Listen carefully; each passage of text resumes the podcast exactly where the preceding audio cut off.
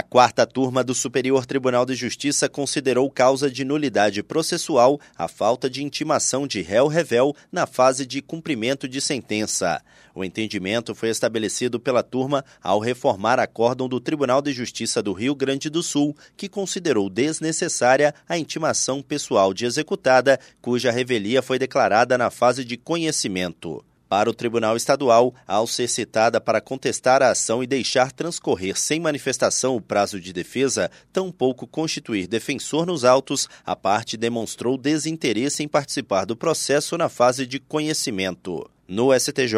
o colegiado da quarta turma entendeu que, nas hipóteses em que a parte executada estiver representada pela Defensoria Pública ou não tiver advogado nos autos, a intimação deve ser realizada por meio de carta com aviso de recebimento. Por isso, anulou os atos processuais posteriores ao momento em que a parte executada deveria ter sido intimada para o cumprimento de sentença, determinando o retorno dos autos à primeira instância. O relator, ministro Antônio Carlos Ferreira, destacou que o Código de Processo Civil de 2015 prevê que o devedor deve ser intimado para cumprir a sentença, mesmo quando não tiver procurador constituído nos autos. Do Superior Tribunal de Justiça, Tiago Gomide.